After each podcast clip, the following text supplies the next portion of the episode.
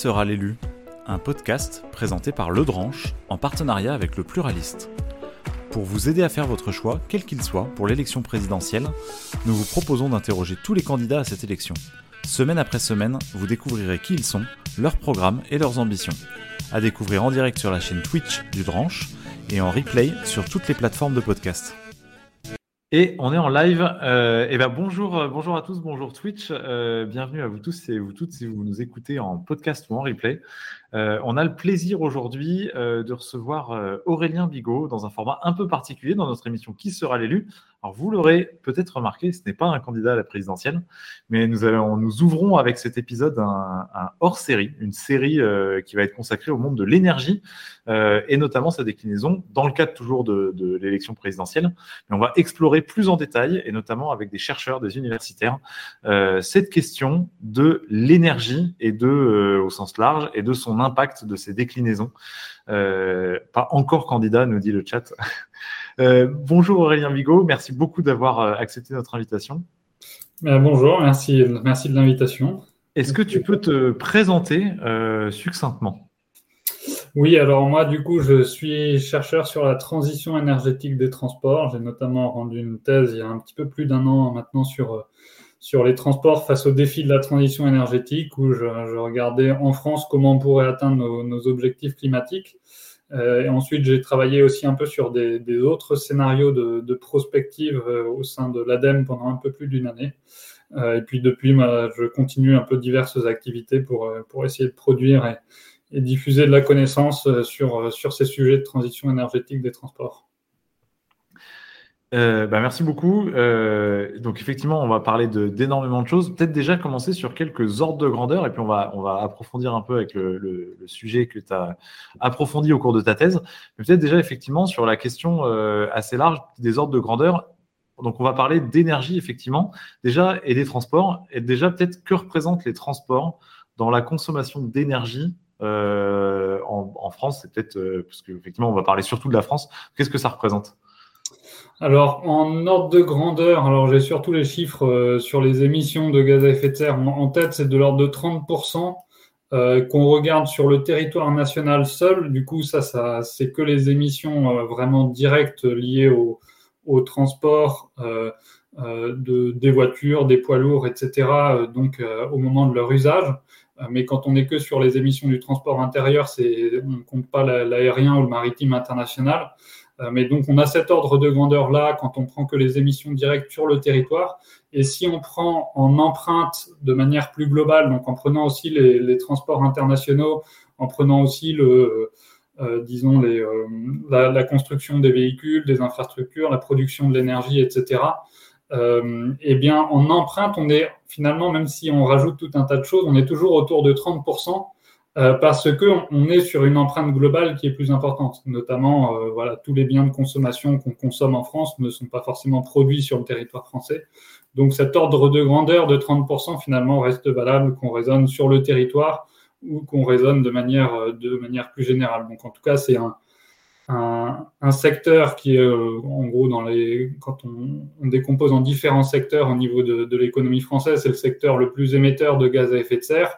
Et si on regarde un peu plus particulièrement sur la thématique énergétique, c'est un sujet qui est extrêmement dépendant euh, au pétrole. En gros, plus de 90% de l'énergie consommée dans les transports aujourd'hui est encore du pétrole, donc une énergie fossile, qui a l'inconvénient à la fois de, bah, participer au changement climatique, d'être une énergie euh, dont les stocks sont limités, qu'on qu ne possède pas en France en plus, et puis de participer aussi à la pollution de l'air, entre autres, euh, entre autres problématiques liées à cette, euh, énergie.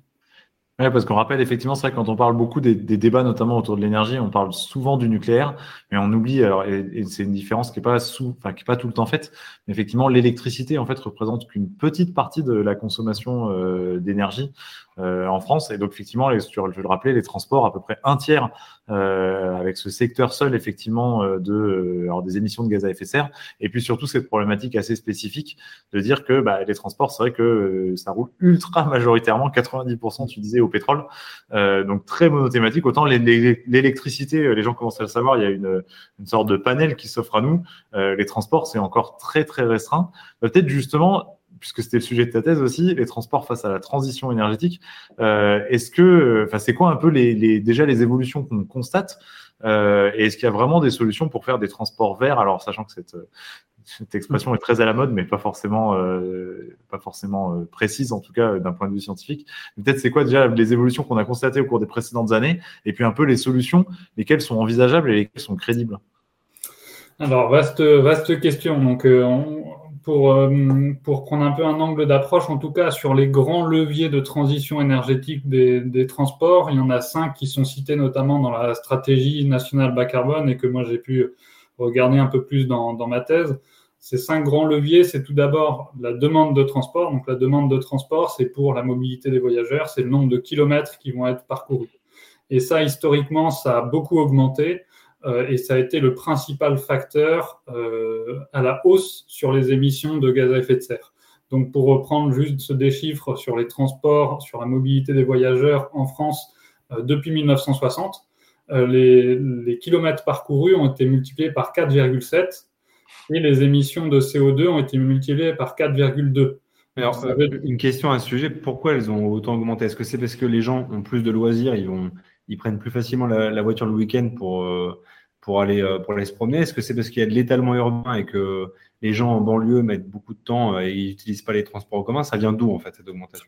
Ça vient de tout un tas de facteurs qui sont tous entremêlés, mais c'est globalement en tout cas le fait qu'on a, notamment si on regarde pour la mobilité du quotidien, qu'on a développé un système euh, voiture extrêmement efficace qui nous encourage à faire des longues distances, qui a encouragé un, étalement urbain, justement un aménagement du territoire, etc., qui, qui est favorable à la voiture et qui est rendu possible par la voiture. On n'aurait jamais des villes aussi étalées si on n'avait pas de, mode de transport aussi rapide à disposition actuellement. Et du coup, euh, ce, développement de la voiture, on peut le voir sous plein d'angles différents. On peut le voir euh, lié au fait que euh, c'est un mode de transport qui est plus rapide, donc qui nous a permis d'étendre nos distances de déplacement sans passer plus de, temps dans les transports.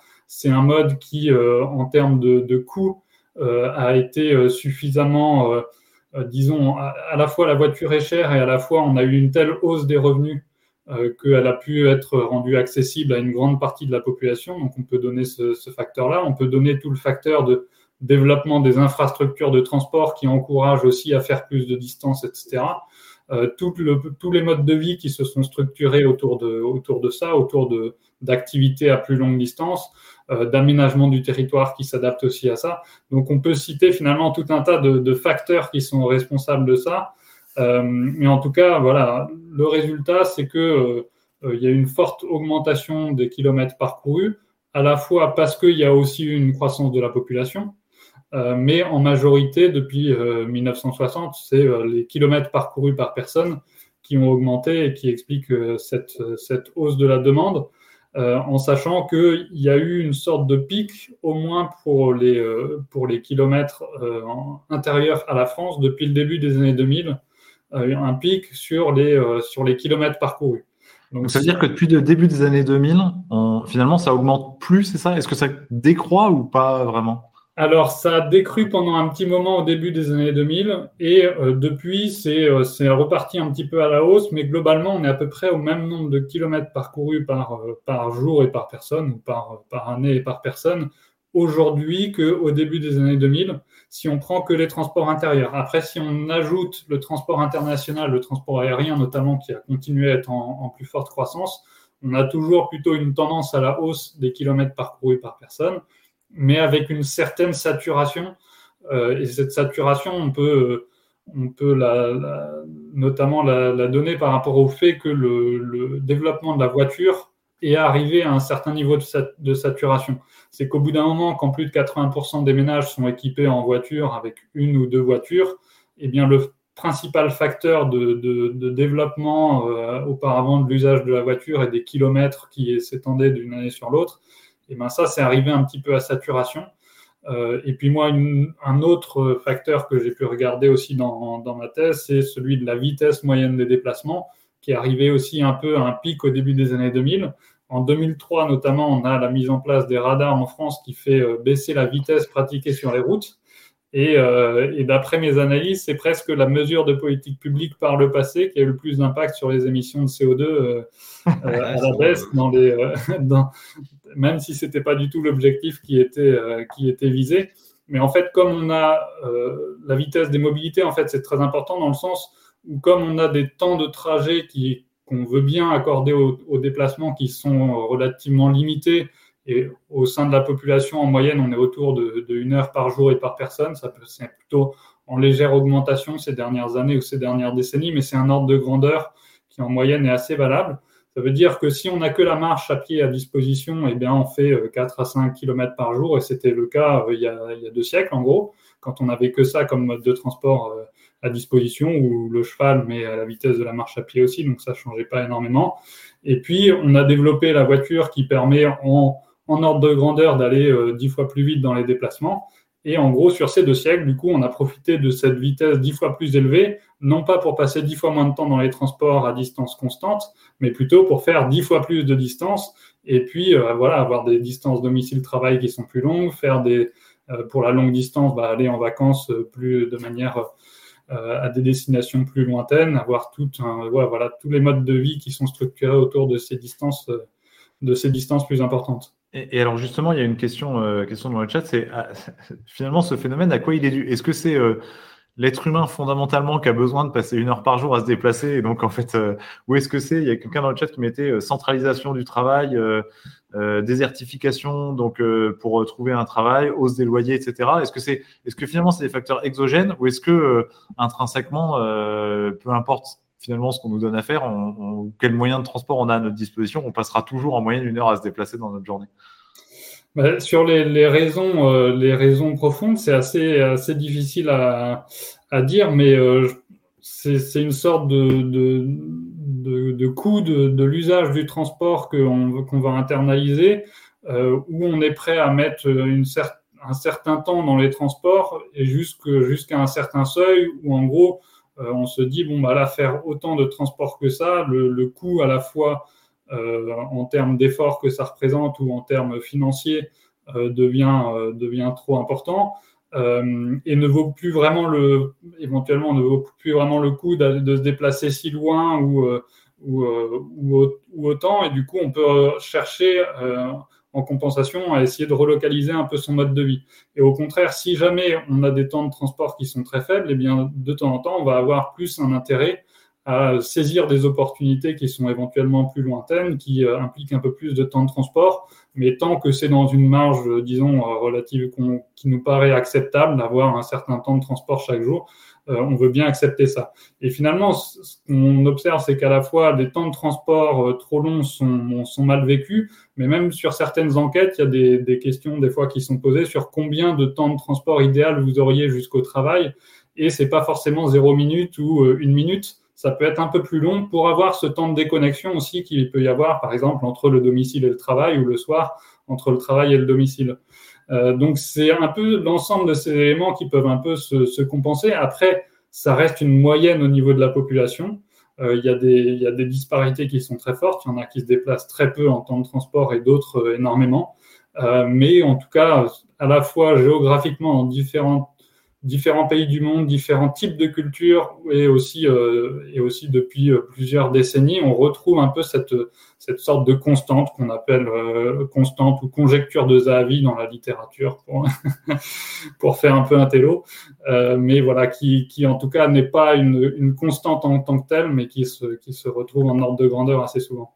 Et donc, si demain on avait des moyens de transport qui nous permettaient d'aller huit fois plus vite ou comme Elon Musk en parlait, avoir des, fusées qui fassent euh, New York, euh, New York, Sydney en une heure. Finalement, en fait, euh, on passerait pas, on passerait toujours pas moins de temps dans les transports, mais on pourrait habiter à New York et bosser à Sydney. Complètement, oui, c'est ça. À condition après que, que d'un point de vue économique, ces transports-là soient accessibles. Soit ils sont pas accessibles à ce moment-là, ça reste, disons, une lubie d'ultra riches ou de, de personnes très riches. Euh, soit ils deviennent accessibles et à ce moment-là, euh, ce type de, transport se démocratise très fortement et les distances, euh, les distances parcourues explosent. Et finalement, c'est exactement ce qu'on a eu depuis deux siècles. S'il y a deux siècles, on s'était demandé, bon, bah, si on multiplie par 10 la vitesse moyenne des déplacements, qu'est-ce qu'on en fait? On se serait pas forcément dit, bon, bah, on va faire dix fois plus de distance, mais on passera toujours autant de temps dans les transports. Et pourtant, c'est ce qu'on a fait en tout cas. Oui, c'est exemple Concorde, comme nous dit le chat, effectivement. Euh, c'est un bon exemple de moyen de transport très rapide, mais que c'est pas forcément démocratisé. Quoi.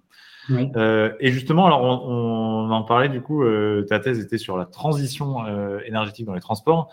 Est-ce que le, alors on, a des questions dans le, dans le chat sur le télétravail, par exemple, sur des choses comme ça. Est-ce que la solution quelque part, c'est de verdir les transports ou de moins se déplacer? Et c'est quoi un peu les pistes qu'on peut, qu'on peut envisager de ce côté-là?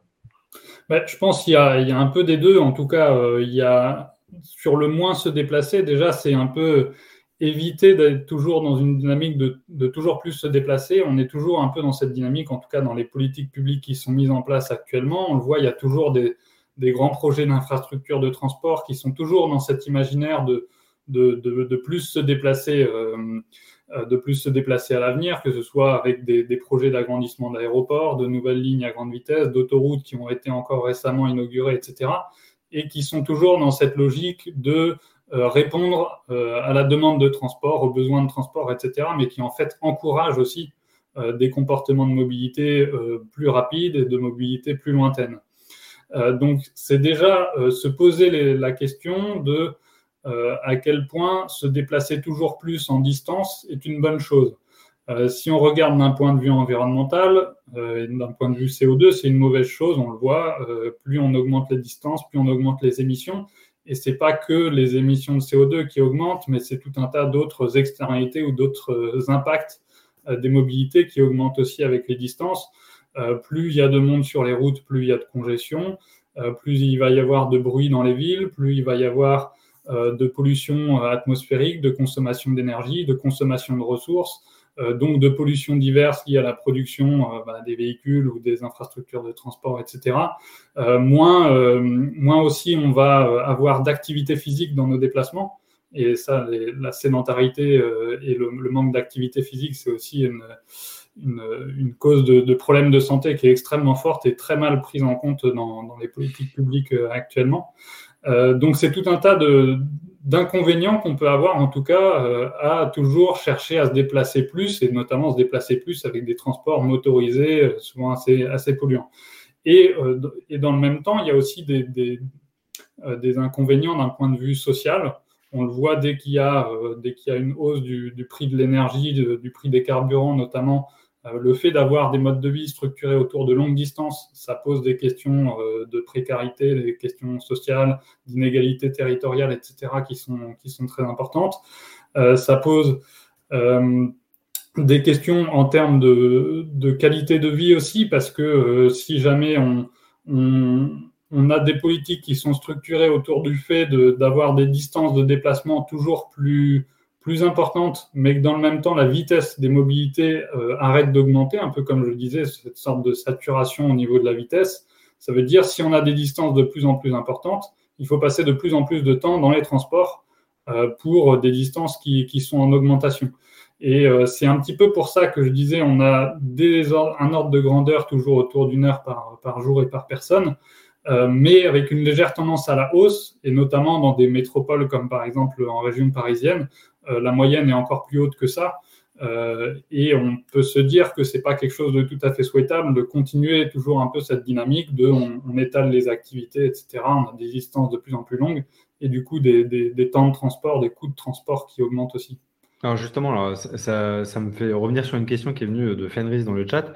Est-ce que la solution, elle passe pas notamment par le télétravail qu'on a énormément expérimenté pendant la crise Covid? Et une autre question qui est un peu liée à ça d'ailleurs, c'est est-ce qu'on a pu mesurer euh, l'impact du Covid et donc de la mise en place massive du télétravail sur, euh, bah, sur les émissions du secteur du transport alors, télétravail, ça peut être un des leviers possibles, en effet, pour, euh, pour réduire cette demande de transport. Euh, après, il n'est pas forcément aussi important que ce qu'on pourrait s'imaginer euh, à première vue. Tout d'abord parce que toute une partie des emplois ne sont pas télétravaillables. En gros, dans les analyses qu'il y a, c'est souvent un ordre de grandeur de 60% des emplois qui ne sont pas télétravaillables. Donc ça veut dire que même la majorité ne peuvent pas. Euh, et après, même sur les 40% qui peuvent, euh, ça c'est pas forcément souhaitable que ce soit euh, que ce soit toute la semaine, etc les déplacements liés au travail ne correspondent pas non plus à l'ensemble des déplacements, etc. Et quand on cumule un petit peu tout ça, en fait, l'ADEME avait notamment publié une étude sur, sur les effets de, du télétravail sur les émissions et ils indiquaient comme ordre de grandeur que en, en ayant 35% des emplois qui deviennent télétravaillables deux jours par semaine, on réduisait les émissions des voitures de 1,3%. Donc, ça, ne paraît pas grand-chose. C'est pas un ordre de grandeur complètement négligeable, mais on voit bien qu'on ne peut pas reposer là-dessus comme principal levier, disons, pour réduire les émissions. Mais est-ce que c'est est -ce c'est parce que euh, c'est l'impact du numérique dans le télétravail ou est-ce que c'est juste qu'en réalité, euh, les gens euh, ont transformé leur trajet vers, vers le bureau par des trajets autres pour aller faire des courses ou pour du loisir hein? C'est vrai, c'est ce que j'allais évoquer, c'est qu'en en fait, ça, c'est un peu un effet direct qui a été mesuré dans ce 1,3%. Et après, il y a tout un tas d'effets euh, indirects qu'on peut voir au télétravail qui sont soit positifs, soit des effets négatifs, donc un peu des effets rebonds. C'est-à-dire, typiquement, on passe moins de temps euh, au quotidien pour aller jusqu'au euh, jusqu'au travail voilà, en voiture ou autre mode de transport, mais du coup, on va remplacer ça par d'autres d'autres trajets qui seront plus acceptables. Alors, soit des trajets euh, à longue distance parce qu'on part plus facilement en week-end si on a le vendredi qui est en télétravail, ou parce que euh, on choisit plus facilement euh, un travail, on accepte plus facilement un travail qui serait loin de chez soi si on sait qu'il y a deux jours par semaine où on n'a pas besoin d'y aller, ou on choisit un logement qui est plus loin de son ah travail, etc.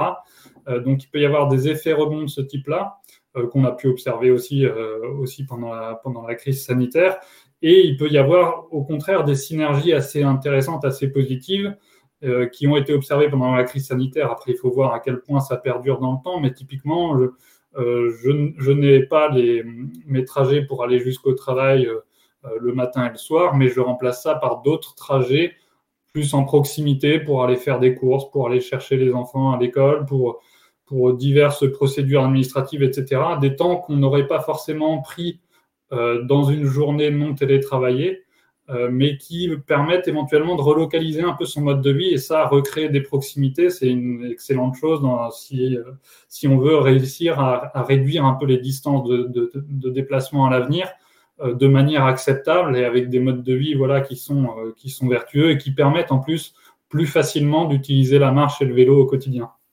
Alors, j'avais envie de revenir un petit peu parce que là, on commence à parler des, solutions ou en tout cas des pistes de solutions.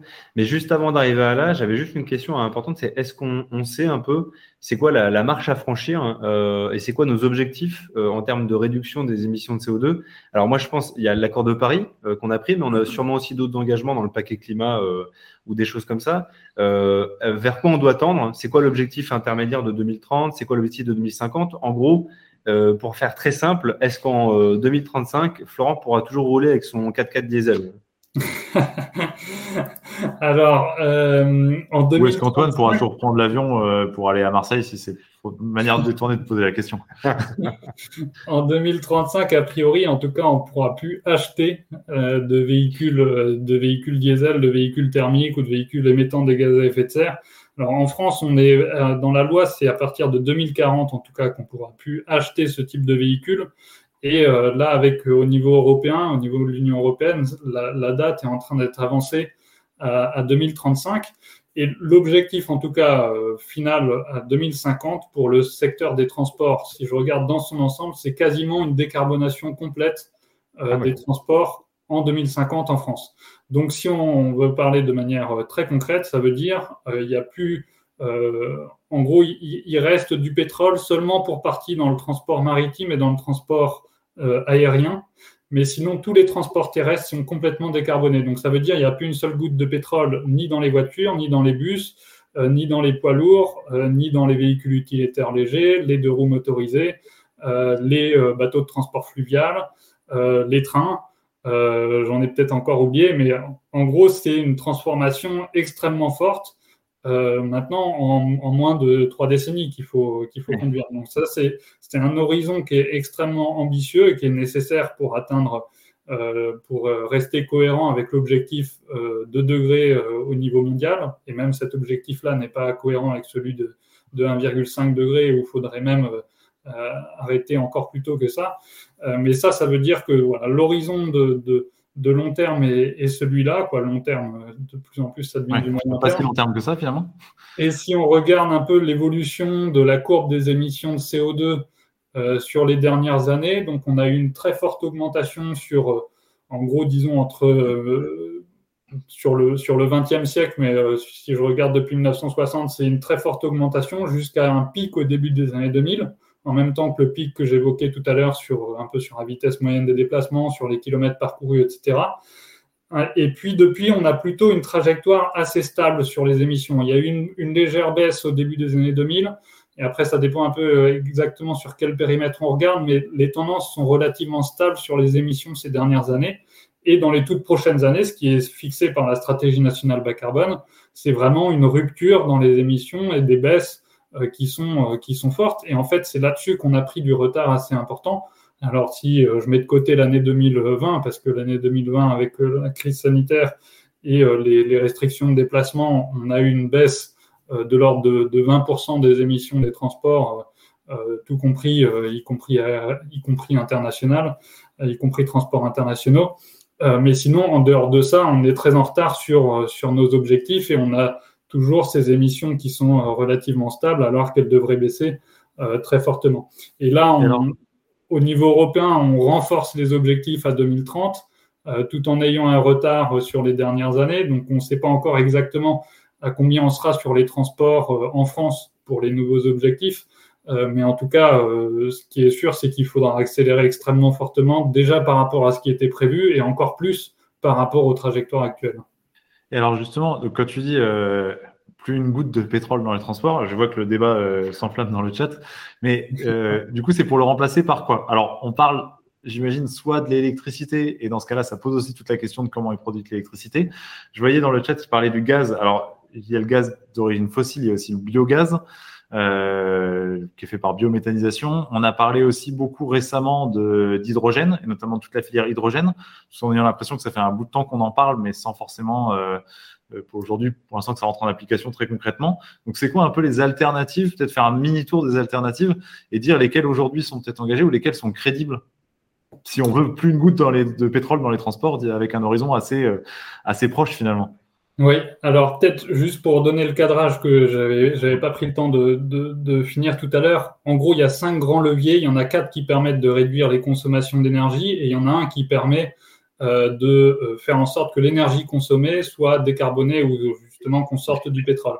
Du, coup, juste pour rappeler les quatre les quatre premiers leviers, donc il y a celui que qu'on a évoqué de demande de transport, donc réduire les kilomètres parcourus.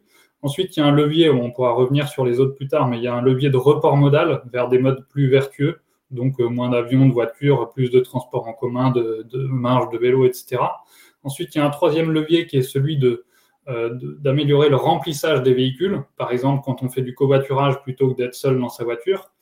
Il y a un quatrième levier qui est celui d'améliorer l'efficacité énergétique des véhicules.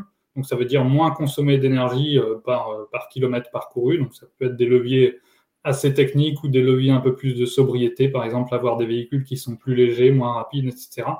Et donc le dernier des leviers, c'est ce qu'on appelle le levier de décarbonation de l'énergie. Donc c'est de faire en sorte voilà, qu'on sorte du pétrole et qu'on aille vers d'autres énergies. Et en gros, euh, tu as cité euh, quasiment tous les vecteurs qu'on peut utiliser euh, dans, les, dans les transports. Il y a soit l'électrique, il y a l'hydrogène qui revient en fait un peu indirectement aussi à, à l'électrique, on on pourra en parler.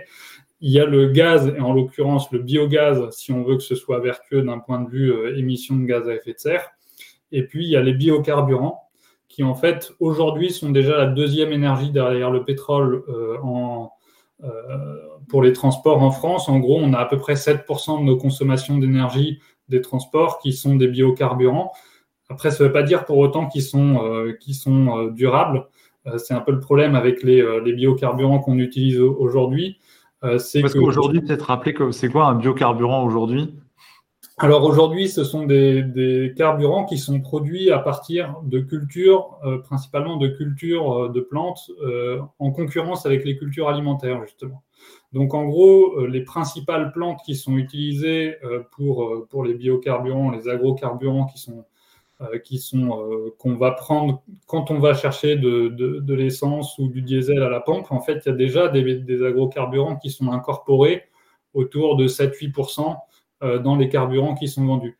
Et pour le, ça va pas être les mêmes plantes qui vont être utilisées pour le biodiesel ou pour le, ou pour le bioéthanol, donc qui, euh, qui est utilisé pour, pour l'essence. En gros, pour le biodiesel, on va avoir en grande partie du colza, euh, donc euh, de l'huile de colza qui peut être utilisée aussi pour, pour des, usages, des usages alimentaires ou d'autres usages. Donc il y a forcément des, concurrences entre différents, différents usages. ça va être aussi l'huile de palme qui va être utilisée notamment dans les, dans les biodiesels. Euh, et puis, il y a une diversité peut-être encore plus importante sur, euh, sur les bioéthanols. Ça peut être fait à partir de blé, de maïs, de betterave, euh, de canne à sucre. Donc voilà, c'est en tout cas des, plantes aujourd'hui qui, sont, qui pourraient être utiles à d'autres filières ou, ou plutôt on pourrait dire les champs pourraient être utilisés euh, à des cultures alimentaires ou bien à capter du CO2 si on met une forêt à cet endroit-là, ou bien, euh, ou bien pour de la biomasse qui peut servir pour du chauffage ou bien pour des constructions, etc. Donc en fait, il y a des concurrences d'usage dans tous les cas. Et qui en, plus, tu le rappelais, c'est 7 euh, à 8 de, de, l'essence, donc ça veut dire que le reste, ça reste du pétrole. C'est ça, en gros, sur les consommations d'énergie, on est à peu près à les consommations d'énergie de transport en France, on est en ordre de grandeur 91% sur le pétrole, euh, environ 7% sur, euh, sur les, biocarburants et puis 2% sur l'électricité. Donc l'électricité pour l'instant c'est très peu et ces 2%, la grande majorité c'est pour le transport ferroviaire pour l'instant, donc euh, les TGV, les métros, les tramways, les RER, etc. qui, qui pour la majorité sont à l'électricité. Alors 2%, c'est interpelle, euh, le chat apparemment qui s'attendait à avoir une proportion euh, plus importante de l'électrique dans, dans la mobilité. Et du coup, alors moi, ça m'amène une question euh, sur l'électrique. Est-ce que d'après toi, c'est une solution d'avenir? Moi, j'ai été un peu traumatisé il y a quelques années par la lecture d'un bouquin de Guillaume Pitron, que tu connais peut-être, qui s'appelait La guerre des métaux rares, je crois, et qui soulignait qu'en fait, bah voilà, le L'électrique, ça repose encore aujourd'hui beaucoup sur l'usage de batteries, de batteries au lithium. Hein. Euh, ça veut dire euh, l'extraction de beaucoup euh, métaux rares, notamment en Chine, hein. et que du coup, euh, bah, c'était peut-être pas la solution parfaite et que ça avait plutôt vocation à délocaliser, comme il dit, la, la pollution. Est-ce qu'il y a un moyen de faire à terme et sur du long terme de l'électrique, disons, vertueux quoi? Alors, en tout cas, peut-être en, introduction sur toutes ces énergies, aucune n'est parfaite, en tout cas, ça c'est sûr, et c'est quelque chose qu'il faut garder en tête, c'est que quels que soient les, quatre un peu grands vecteurs qu'on a cités, donc électrique, hydrogène, biogaz, biocarburant, il y a des impacts environnementaux euh, et qui sont même encore plus forts pour le pétrole, donc ça vaut le coup quand même euh, en général de passer du pétrole à ces nouveaux vecteurs. Euh, mais il y a des impacts environnementaux, que ce soit à la production de l'énergie ou à la production des véhicules. Et en l'occurrence, pour le véhicule électrique, c'est essentiellement à la production du véhicule qu'on va avoir les impacts environnementaux les plus forts, et notamment autour de la production de la batterie, qui va concentrer un peu des, enjeux très forts sur, euh, sur le véhicule électrique, parce que c'est aussi une partie qui est, qui est coûteuse, et c'est ça qui fait que les véhicules électriques sont, sont plus chers encore aujourd'hui que les véhicules thermiques, ça pourrait changer dans les prochaines années. Euh, c'est là qu'il va y avoir aussi les principaux euh, impacts environnementaux. Euh, et du coup, euh, c'est notamment là-dessus qu'il faut essayer d'avoir un usage aussi sobre euh, de la mobilité électrique et des batteries qui vont être produites. Mais en gros, si on regarde un petit peu sur la voiture aujourd'hui, l'électrique, c'est la meilleure des solutions ou la moins mauvaise des solutions. en termes de bilan, en termes d'émissions de gaz à effet de serre, dès aujourd'hui en France, on est sur des ordres de grandeur de 2,5 à 3 fois moins d'émissions en analyse de cycle de vie. Donc, à la fois la production et l'usage du véhicule dans son, ensemble, sur l'ensemble de son cycle de vie, 2,5 euh, à 3 fois moins d'émissions par rapport à un véhicule euh, essence ou diesel. Donc, ça veut dire dès aujourd'hui, c'est quand, même, euh, quand même plus vertueux. Et si je compare l'électrique aux, aux, trois autres alternatives qu'on a évoquées, donc que ce soit les biocarburants, le biogaz ou l'hydrogène, en fait, c'est trois autres types de vecteurs énergétiques. Euh, donc, euh, en gros, les biocarburants, c'est des carburants liquides, en, très grande majorité aujourd'hui, c'est le pétrole et c'est pas les carburants renouvelables qui sont, qui sont, qui sont produits et utilisés. Donc aujourd'hui, si on développe plus les carburants liquides, en gros, on développe plus essentiellement le pétrole. Ensuite, il y a le gaz qui, à très grande majorité aussi, est du gaz fossile aujourd'hui. Et le biogaz, actuellement, c'est, c'est qu'une petite partie vraiment des productions de, gaz qu'on peut avoir en France ou dans le monde. Et ça va mettre du temps avant d'avoir une part plus significative de, de biogaz. Et ça demande tout un tas de ressources, euh, de ressources. Euh, de ressources en biomasse qu'on n'aura pas en quantité suffisante pour, pour, euh, pour alimenter l'ensemble des consommations de gaz actuelles sans les, sans les diminuer assez fortement. Euh, et puis sur l'hydrogène, c'est pareil. En gros, 95% de la production d'hydrogène aujourd'hui en France, en Europe ou dans le monde, c'est à partir d'énergie fossile. Donc, ce n'est pas intéressant euh, à court terme d'un point de vue émission de gaz à effet de serre. Donc ça veut dire que. De mémoire, effectivement, je te, je te fais une, une micro et, et, on va renvoyer effectivement les lecteurs. On a, on a, fait un débat effectivement sur la voiture à hydrogène. Euh, mais j'avais découvert à cette occasion-là que le, le, ce que tu disais, hein, l'hydrogène à 95%, il est fait par vapocraquage effectivement de, d'énergie fossile, donc de, de, pétrole euh, ou de gaz qui va être euh, vapocraqué pour produire de l'hydrogène. Pourquoi c'est souvent évoqué? Parce qu'on pourrait en fait produire de l'hydrogène à partir d'énergie renouvelable, enfin, d'électricité renouvelable, euh, qui du coup serait stockée sous forme d'hydrogène. Et c'est un peu le, le enfin, ce, que, ce que prônent les défenseurs de l'hydrogène. Mais ça, ce que tu dis, c'est que non seulement c'est pas pour tout de suite, mais, euh, mais ça a d'autres inconvénients aussi. quoi. Oui, c'est ça. Après, sur l'hydrogène, en effet, ça peut avoir sa pertinence dans la transition énergétique. Le problème, c'est que souvent, c'est un peu mis en avant par euh, certains promoteurs comme une solution un peu miracle, un peu magique qu'il faudrait développer à fond, quels que soient les usages. Et en l'occurrence, c'est pas euh, c'est pas magique à ce point-là.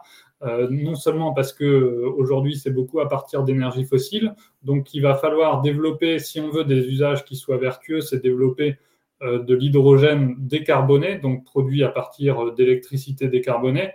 Euh, et ça, ça va prendre du temps de, lancer cette filière qui, qui, est la filière de l'électrolyse de l'eau. En gros, il nous faut de l'électricité et de l'eau et on casse les molécules d'eau et on peut récupérer de l'hydrogène. et ça, aujourd'hui, donc, c'est qu'une petite partie. Et la priorité, avant même de développer les usages euh, dans le secteur de la mobilité, ça va être essentiellement de décarboner l'hydrogène qui est déjà utilisé aujourd'hui dans l'industrie, euh, notamment dans le raffinage, la production d'engrais, la chimie, etc. Il y a déjà des productions d'hydrogène aujourd'hui qu'il va falloir euh, décarboner dans un premier temps. Et tant qu'on n'a pas fait ça, le risque, c'est que si on développe trop l'hydrogène dans la mobilité, ben on, développe de l'hydrogène carboné, donc avec peu d'intérêt environnemental. Et puis enfin, l'autre élément qu'on peut citer, euh, sur l'hydrogène, c'est que euh, du coup, comme je disais, il faut passer par l'électricité pour transformer l'hydrogène. Et après, on utilise l'hydrogène dans une voiture qui, en réalité, est euh, quoi. Il y a deux types de technologies possibles, mais la plus utilisée, c'est en fait d'utiliser l'hydrogène dans une, pile à combustible qui va retransformer l'hydrogène en électricité pour l'utiliser dans un moteur électrique. Donc ça veut dire que la voiture à hydrogène majoritairement est une voiture électrique euh, mais pour lequel on n'utilise pas l'électricité directement. En fait, on branche euh, euh, notre voiture électrique sur la prise, mais d'abord, on a l'électricité qui est transformée en hydrogène, puis de nouveau en électricité. Et ça, ça fait des pertes énergétiques qui font qu'il faut plus d'électricité, plus d'énergie au total pour faire rouler la voiture hydrogène sur un kilomètre que si on l'utilise directement dans une voiture électrique. Et puis, dernier élément qu'on peut citer, aujourd'hui, les voitures hydrogène sont assez peu, euh, assez peu développées. Du coup, les offres des constructeurs sont assez peu, assez peu lancées là-dessus et il n'y a pas forcément, quoi, à l'avenir, c'est pas sûr qu'il y aura une offre beaucoup plus fournie là-dessus. Et du coup, euh, l'offre est extrêmement chère aussi pour l'instant parce que parce qu'il y a peu de modèles, mais aussi parce que l'hydrogène aussi, euh, l'hydrogène coûte plus cher dans l'ensemble, disons, de construction véhicule plus utilisation de l'hydrogène décarboné. Alors, c'est extrêmement clair. Du coup, il y avait une question dans le chat. Ça veut dire qu'il va falloir changer effectivement tout le parc de, véhicules. Euh, on l'a compris, du coup, idéalement vers une solution véhicule électrique, puisque c'est la moins pire. On peut pas parler de meilleure, mais en tout cas, il est la moins pire euh, pour l'instant. Et après, on parlera des autres leviers.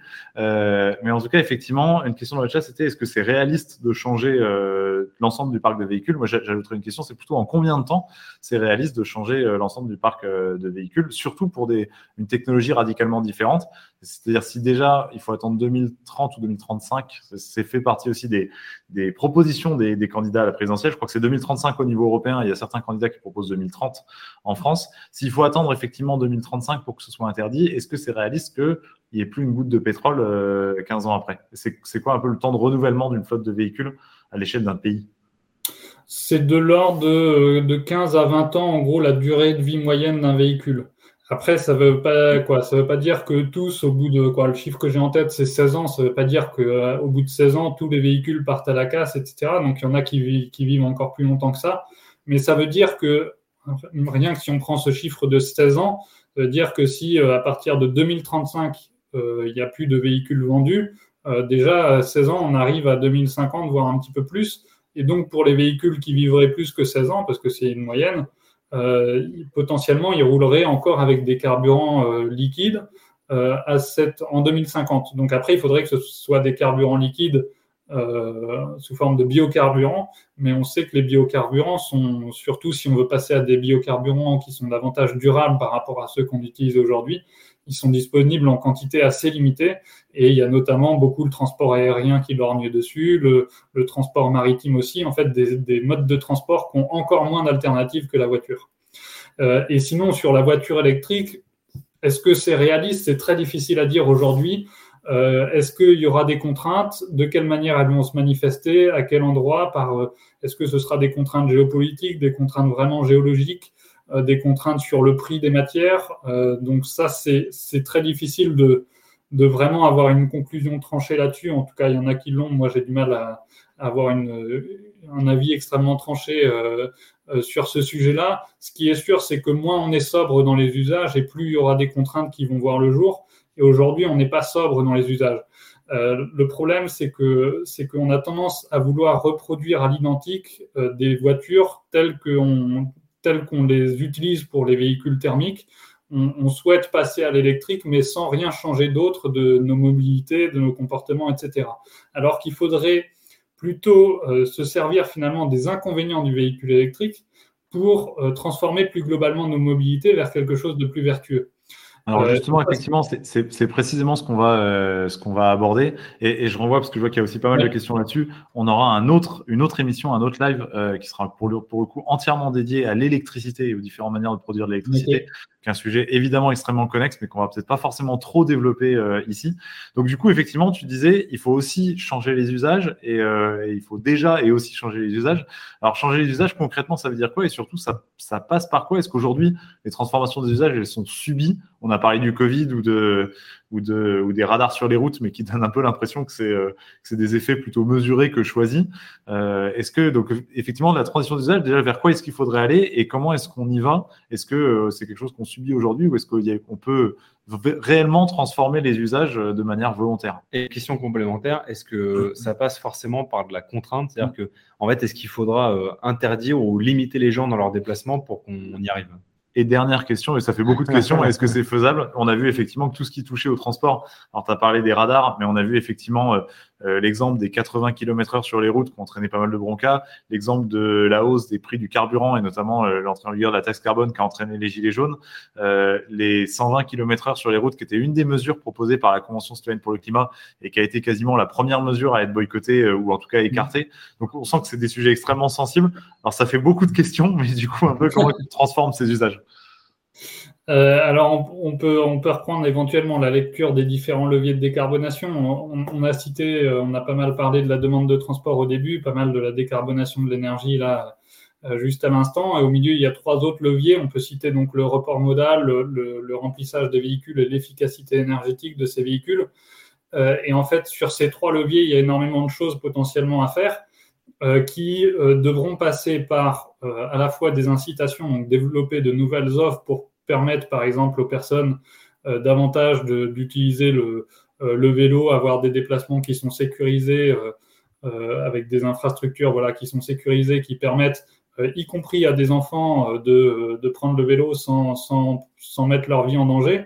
Et ça, aujourd'hui, c'est possible dans quasiment aucune ville, aucun endroit de France, d'avoir vraiment des déplacements très sécurisés pour un enfant de 10 ans, alors que c'est ça aussi l'enjeu si on veut que le vélo devienne accessible au maximum de, de personnes euh, sans cette crainte de la sécurité qui est un peu le premier frein aujourd'hui. Donc, ça veut dire. Une mini parenthèse, les, moyens de transport, le moyen de transport idéal, finalement, c'est le vélo ou à pied, quoi. Déjà, dans un point. Ouais, si on veut être vers les modes les plus vertueux en termes de, en termes d'émissions de, gaz à effet de serre, de consommation d'énergie, de ressources, de d'activité physique, comme je disais tout à l'heure, de, euh, de consommation d'espace, etc. Le, vélo, c'est parmi euh, la marche et ensuite le vélo sont des modes les plus vertueux. Et d'ailleurs, on aurait intérêt à, à, assumer une telle hiérarchie dans les, dans les modes de transport qu'on veut, qu'on veut privilégier dans, dans, nos politiques publiques, dans nos villes, etc. Euh, on a eu tendance ces dernières décennies à vouloir adapter la ville à la voiture qui est en fait en gros le mode le moins vertueux des modes de déplacement du quotidien. Et en réalité, aujourd'hui, il faut faire l'inverse, il faut renverser cette hiérarchie et plutôt que la voiture individuelle soit vraiment le, dernier des modes ou la dernière des, euh, mobilités euh, utilisées ou favorisées par, euh, par des politiques publiques et qu'on soit en priorité, donc je le disais, sur la marche, ensuite le vélo, ensuite les transports en commun ferroviaires qui sont aussi plus efficaces que, que les transports en commun type bus et car euh, donc, euh, donc routier. Ensuite, euh, ensuite le covoiturage et puis en dernier lieu, comme je disais, la voiture individuelle. Mais donc il faut vraiment voilà, renverser aussi l'ordre des priorités. Après, si on regarde la marche et le vélo seul, on voit bien qu'on en arrive potentiellement à une à des distances de déplacement qui sont assez limitées, que voilà, ça peut pas, euh, ça peut pas convenir à l'ensemble des déplacements. Donc ça veut dire il faut se reposer aussi sur d'autres alternatives, euh, les transports en commun quand c'est possible, quand les flux sont encore plus faibles, typiquement dans des zones peu denses, mais de développer aussi le, covoiturage qui peut avoir toute sa pertinence aussi.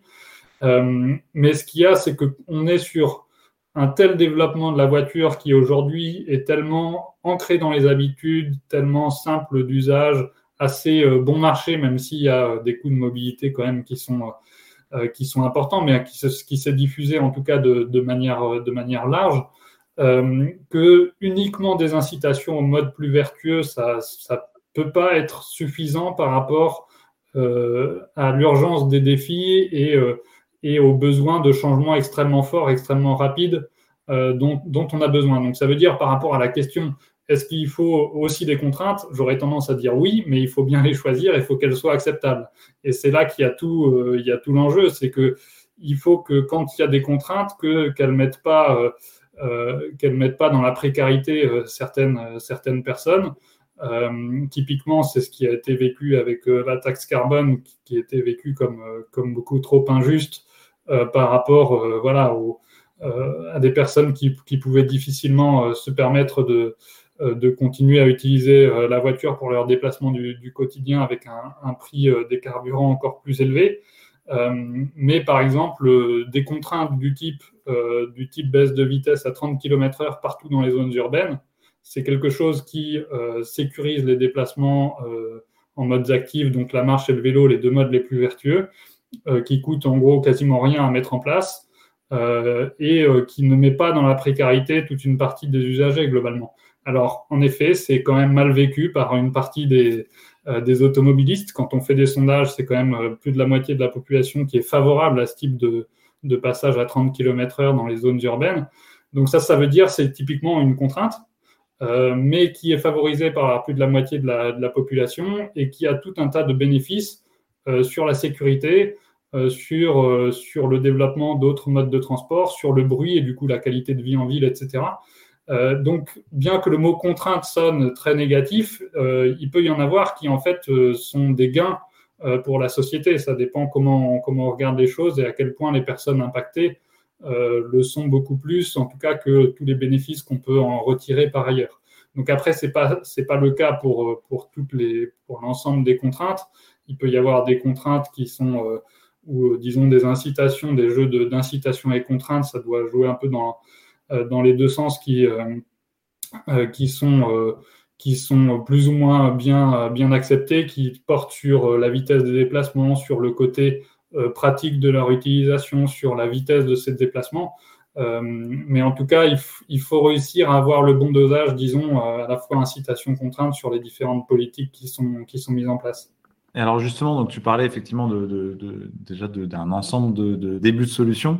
Euh, tu as parlé très rapidement euh, des zones hors ville, donc euh, ou de la campagne, des zones rurales, dans lesquelles effectivement il y a, il y a potentiellement moins de choix.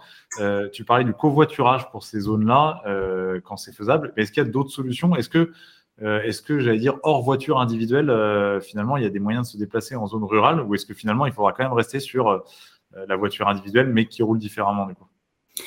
Alors, je dirais, si jamais il y a des. En fait, tout dépend un peu des, des flux qui sont disponibles. S'il y a assez de personnes, disons, qui se déplacent dans la même direction sur la même route, s'il y a vraiment beaucoup de personnes qui sont dans ce cas-là, les transports en commun peuvent être pertinents.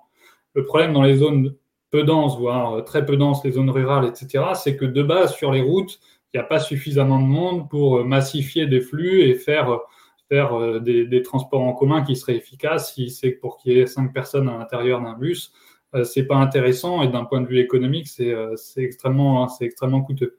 Du coup, après, si les flux sont un peu moins importants, on peut se tourner vers le covoiturage. Donc là, c'est là que ça peut être notamment très pertinent dans des zones où, où les gens sont très dépendants de la voiture, qu'ils soient plusieurs dans leur véhicule, c'est quand même euh, c'est quand même bien plus pertinent. Il y a des solutions, des plateformes qui, tentent de, euh, de développer ce covoiturage du quotidien qui aujourd'hui est assez peu, développé.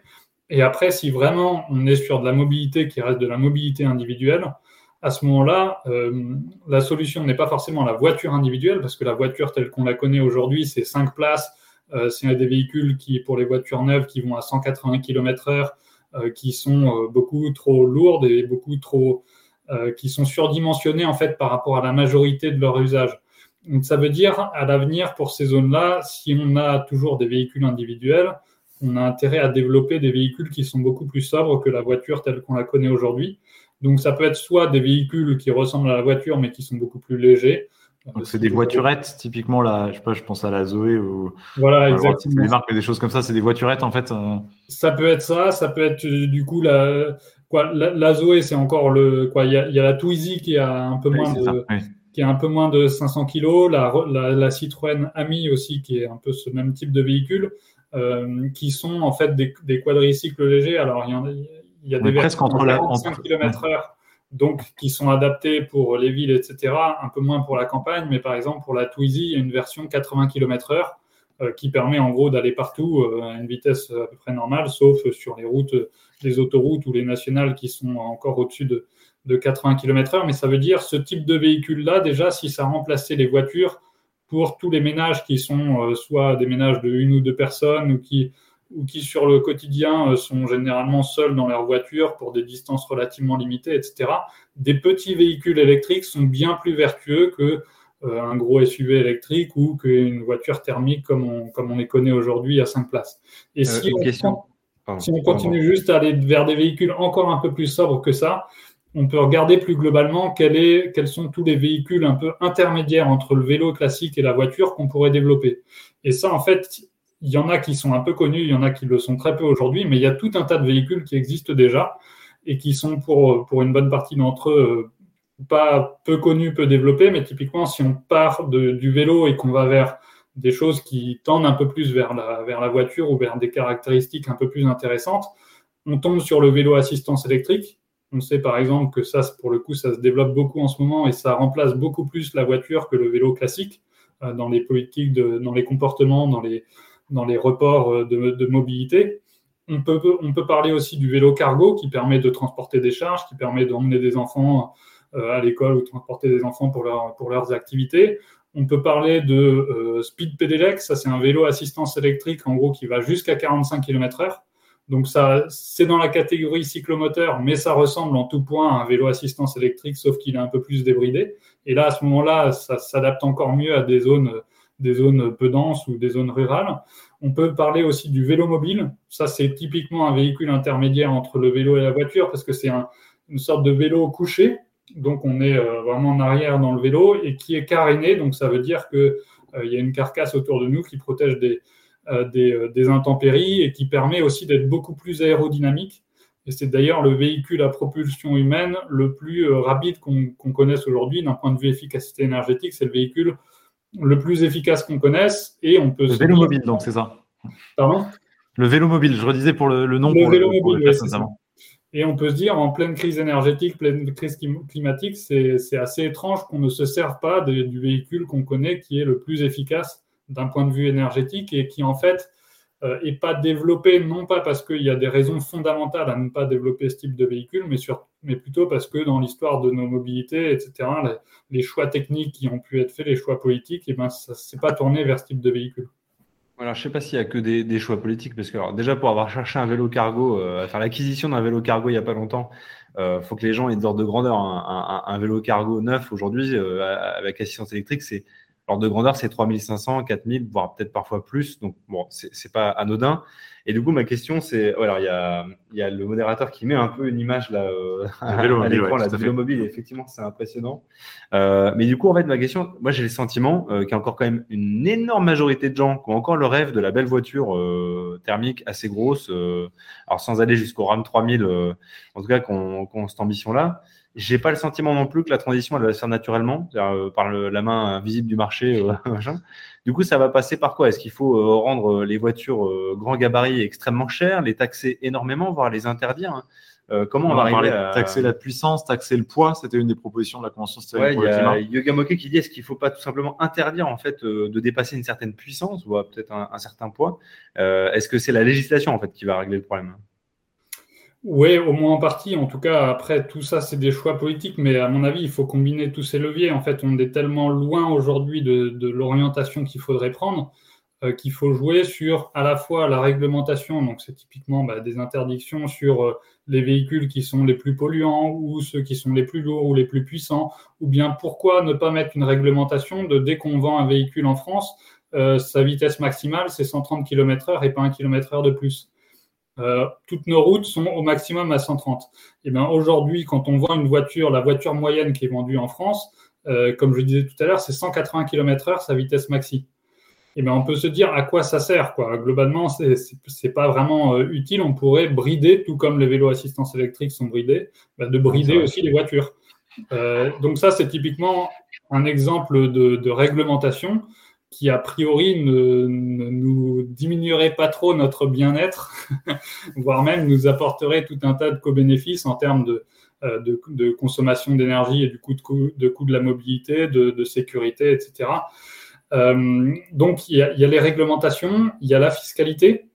Euh, la fiscalité, ce serait en effet des taxes euh, plus fortes sur le poids des véhicules. Alors là, il y a eu des premières propositions. Il y a une première taxe pour les véhicules de plus de 1800 kg, mais ça représente quasiment rien des, nouveaux véhicules vendus. Donc, euh, donc c'est assez indolore pour l'instant.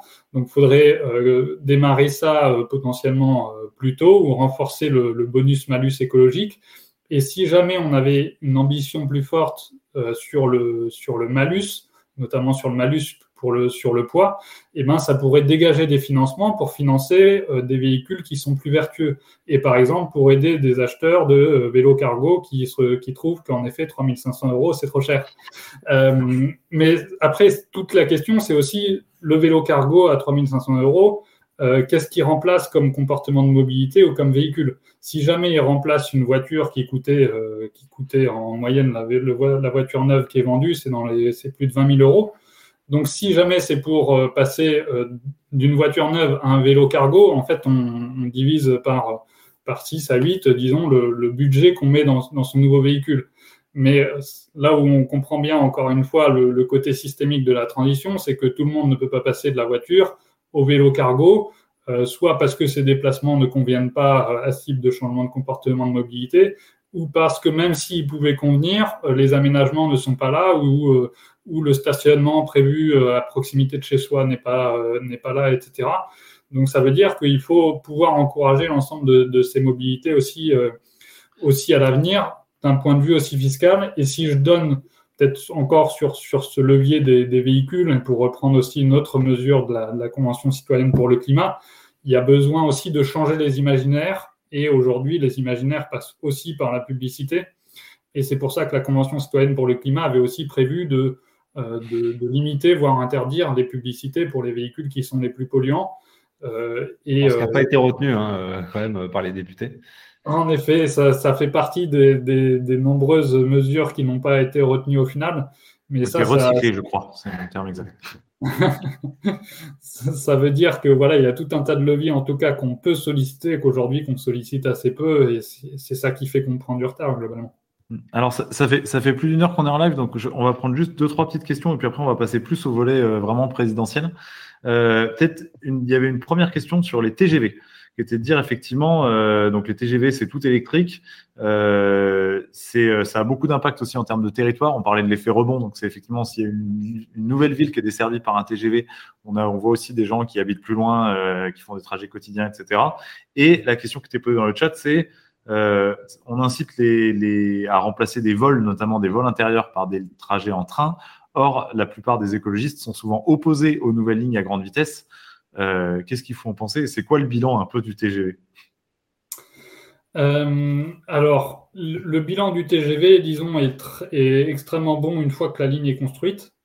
Euh, par contre, en effet, quand on se pose la question de construire une nouvelle ligne, il vaut mieux prendre en compte les, émissions qui sont liées à la construction et puis aussi les autres impacts environnementaux que, que génère une ligne à grande vitesse, en sachant que globalement, plus le, plus le territoire est vallonné ou euh, voire montagneux, plus ça demande de, construire des ponts, des tunnels, etc., qui sont extrêmement coûteuses en termes de bilan carbone. Si jamais on doit faire une ligne à grande vitesse sur un terrain extrêmement plat, à ce moment-là, ça, ça demande moins de, virages, moins de, euh, de, ponts, de tunnels, etc., et du coup, euh, des, coûts écologiques, en tout cas des coûts en termes d'émissions de gaz à effet de serre qui sont, qui sont moins importants.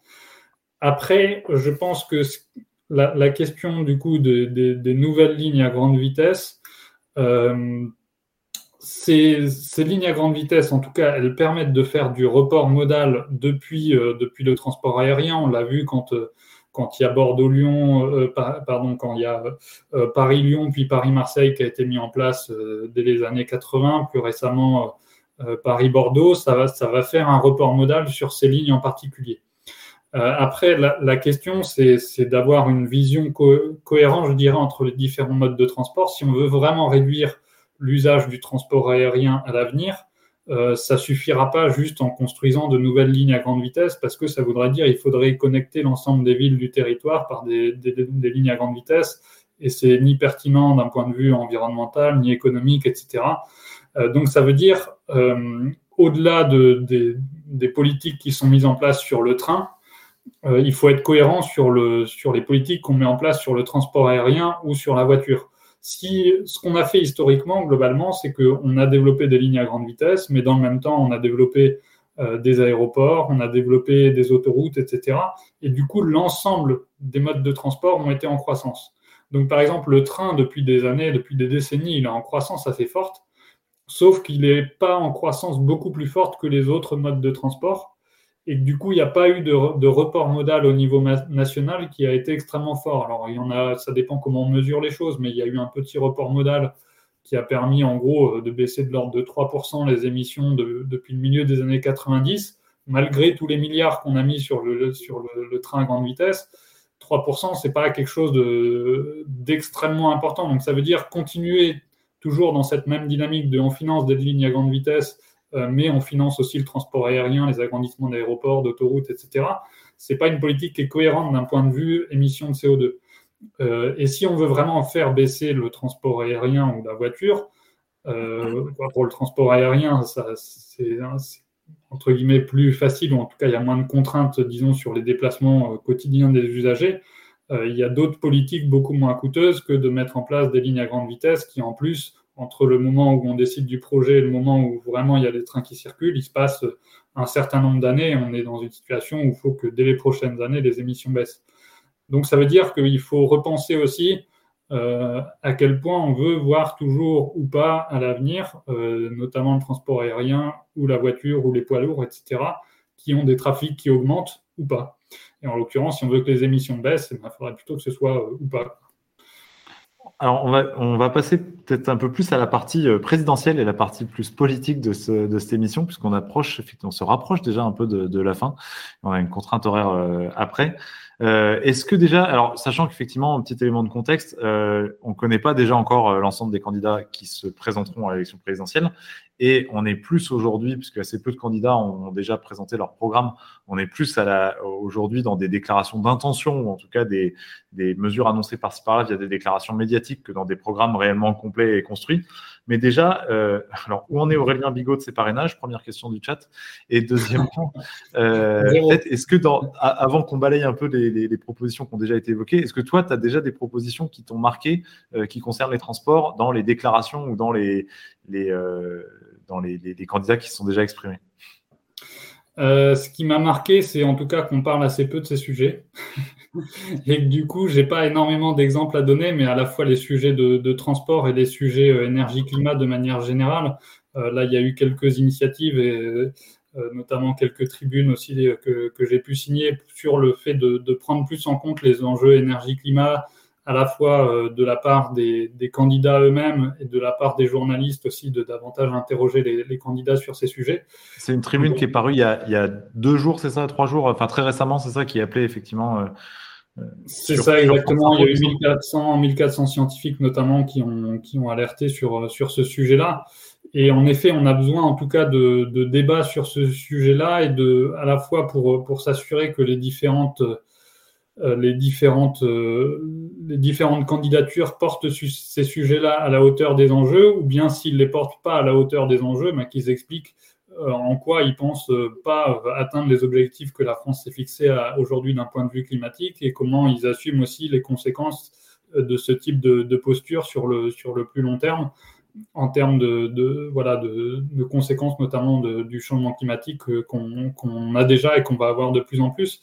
Euh, donc, euh, donc, en tout cas, oui, euh, besoin d'une place plus, plus importante de ces débats. Et, du coup, sur le sujet transition énergétique des transports en particulier, j'ai vu quelques passages par-ci par-là euh, qui, qui, évoquaient ce sujet-là, mais je n'ai pas de, réaction globale, en tout cas, à en faire à, à ce jour sur les, différentes, les différents programmes.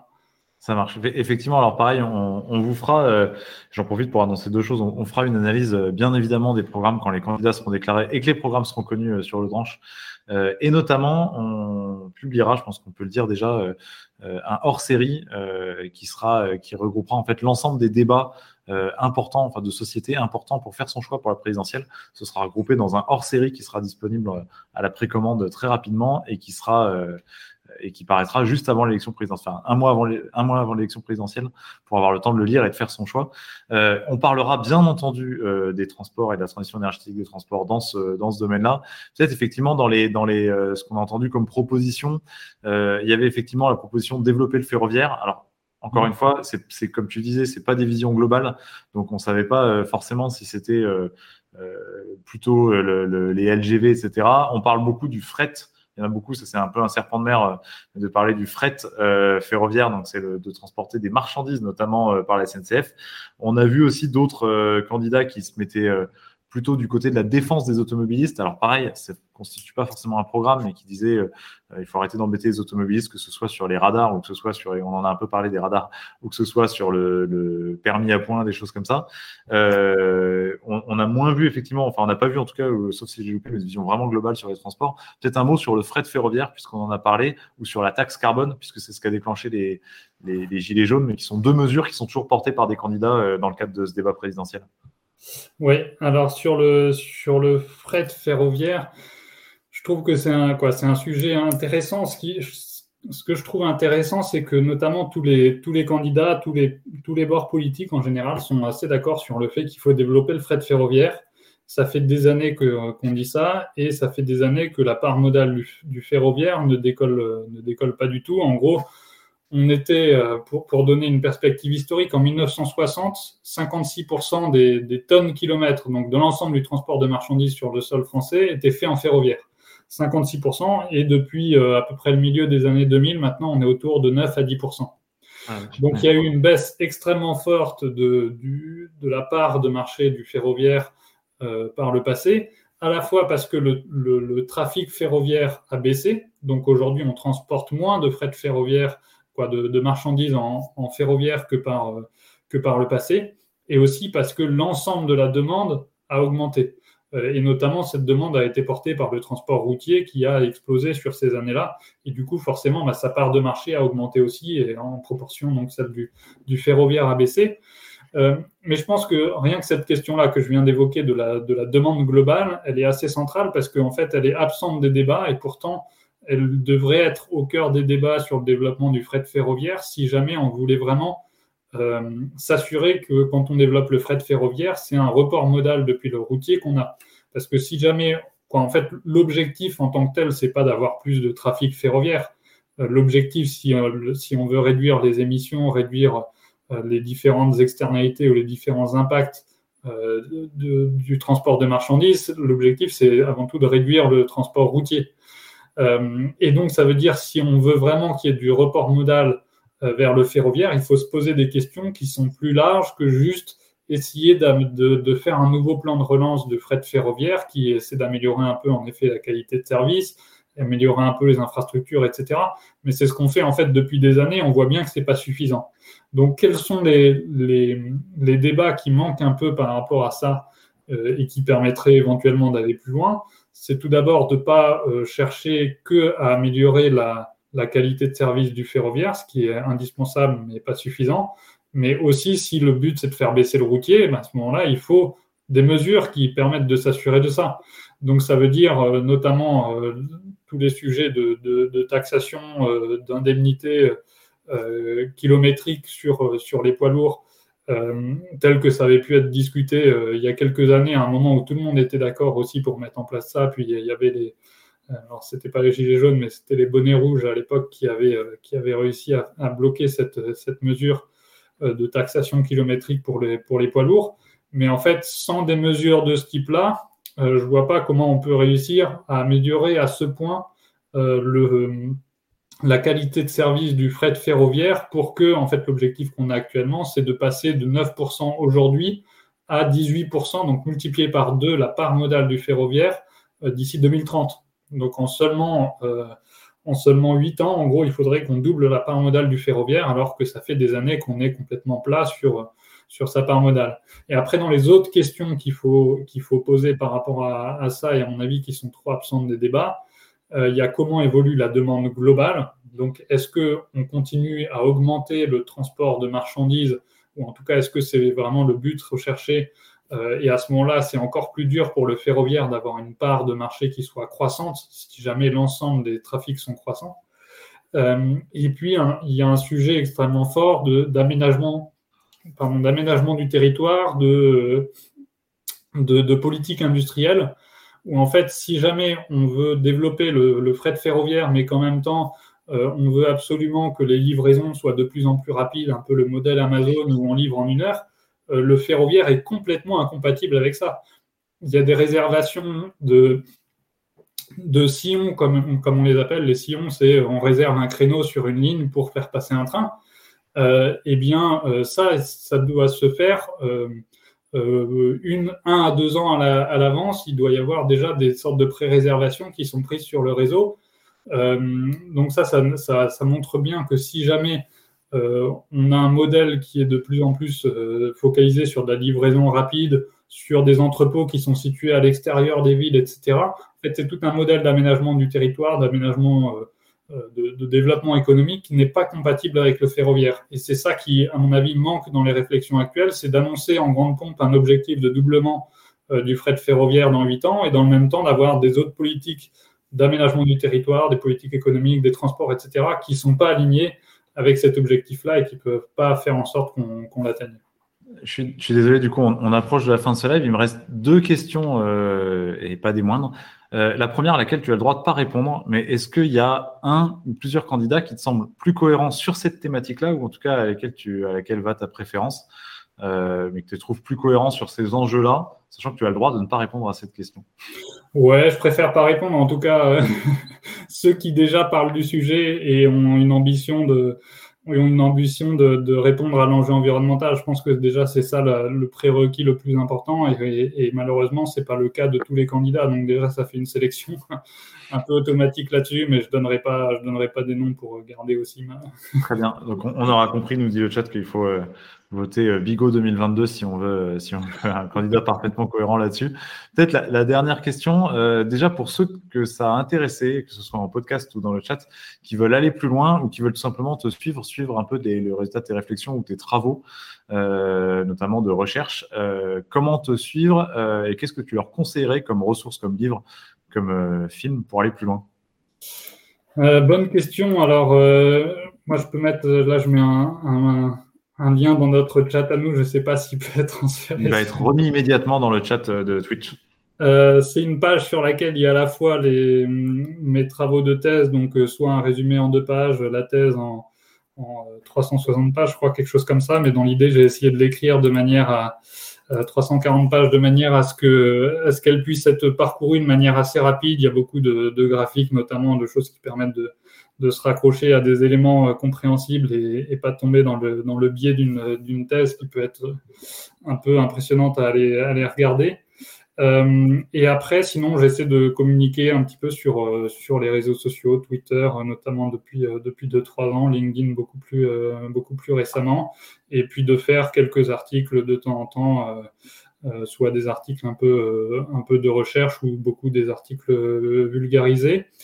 Et après, sur, sur d'autres ressources que je peux conseiller, euh, en format vidéo, il y a une, une série euh, qui, euh, qui, est sortie récemment qui s'appelle Faut que ça bouge, qui est sur YouTube. Alors, je peux aussi envoyer le, le lien si jamais ça, ça, vous intéresse. Je peux mettre ça dans, dans, le, dans le chat. Les, les, modérateurs s'en chargeront. Faut que ça bouge sur YouTube. ça marche. Après, en, en termes de, de livres, dans, dans, ce qui se rapproche pas mal de, euh, de, de, ce que moi je peux étudier, il y a le livre de Laurent Castagnède qui s'appelle euh, Hervor ou la face obscure des transports, euh, qui revient aussi sur tout l'historique du développement des différents modes de transport, comment on en est arrivé à des consommations, notamment de pétrole aussi importantes que ça, avec une perspective historique, sociologique, et puis un peu plus de, de quels sont les leviers qu'on peut, qu'on peut utiliser aujourd'hui. Sur le livre, sur le sujet de la vitesse, il y a un sujet un petit peu plus, euh, un livre un petit peu plus récent qui s'appelle Pour en finir avec la vitesse, euh, qui là est plus rapide, euh, plus rapide à lire et qui revient aussi sur des, notamment sur des enquêtes menées par le Forum Vie Mobile, un peu plus de, sociologie, etc., et de comment la vitesse a transformé nos modes de vie de manière générale. Donc ça, c'est c'est aussi une perspective qui peut, qui peut intéresser. et après, sur les enjeux énergie-climat, alors vous en avez peut-être déjà entendu parler, mais il y a il y a la récente, euh, la récente BD qui est sortie euh, sur, sur l'énergie et le climat, notamment par, par Jean-Marc Jancovici, et qui, je trouve, est une, manière de, de, vulgariser aussi le sujet qui est, qui est assez qui est assez intéressante. Donc, c'est un, monde sans fin, je crois. Exactement. un monde sans fin, exactement.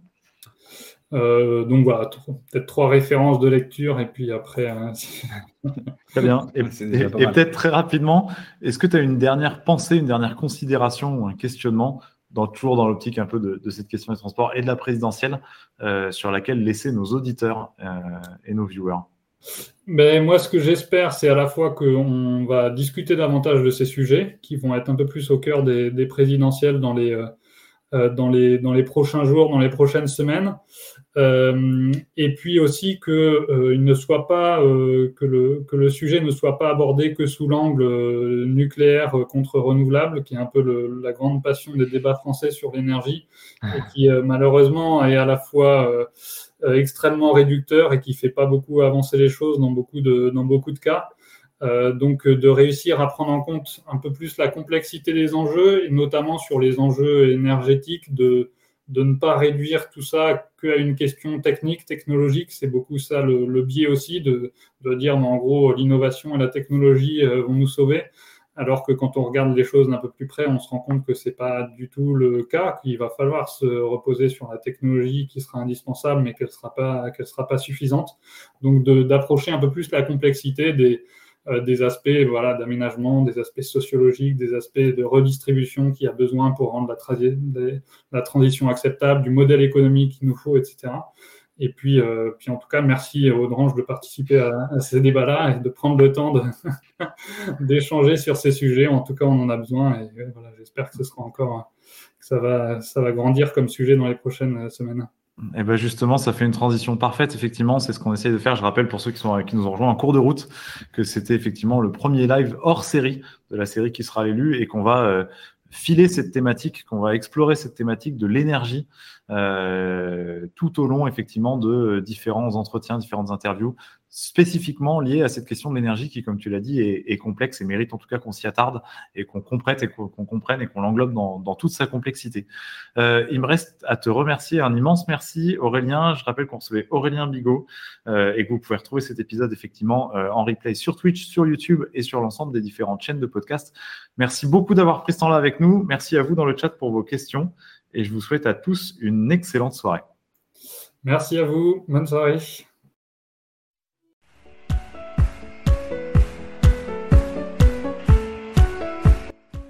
C'était Qui sera l'élu un podcast du Dranche en partenariat avec le Pluraliste.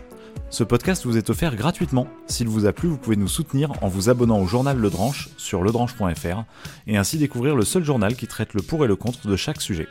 Alors n'hésitez plus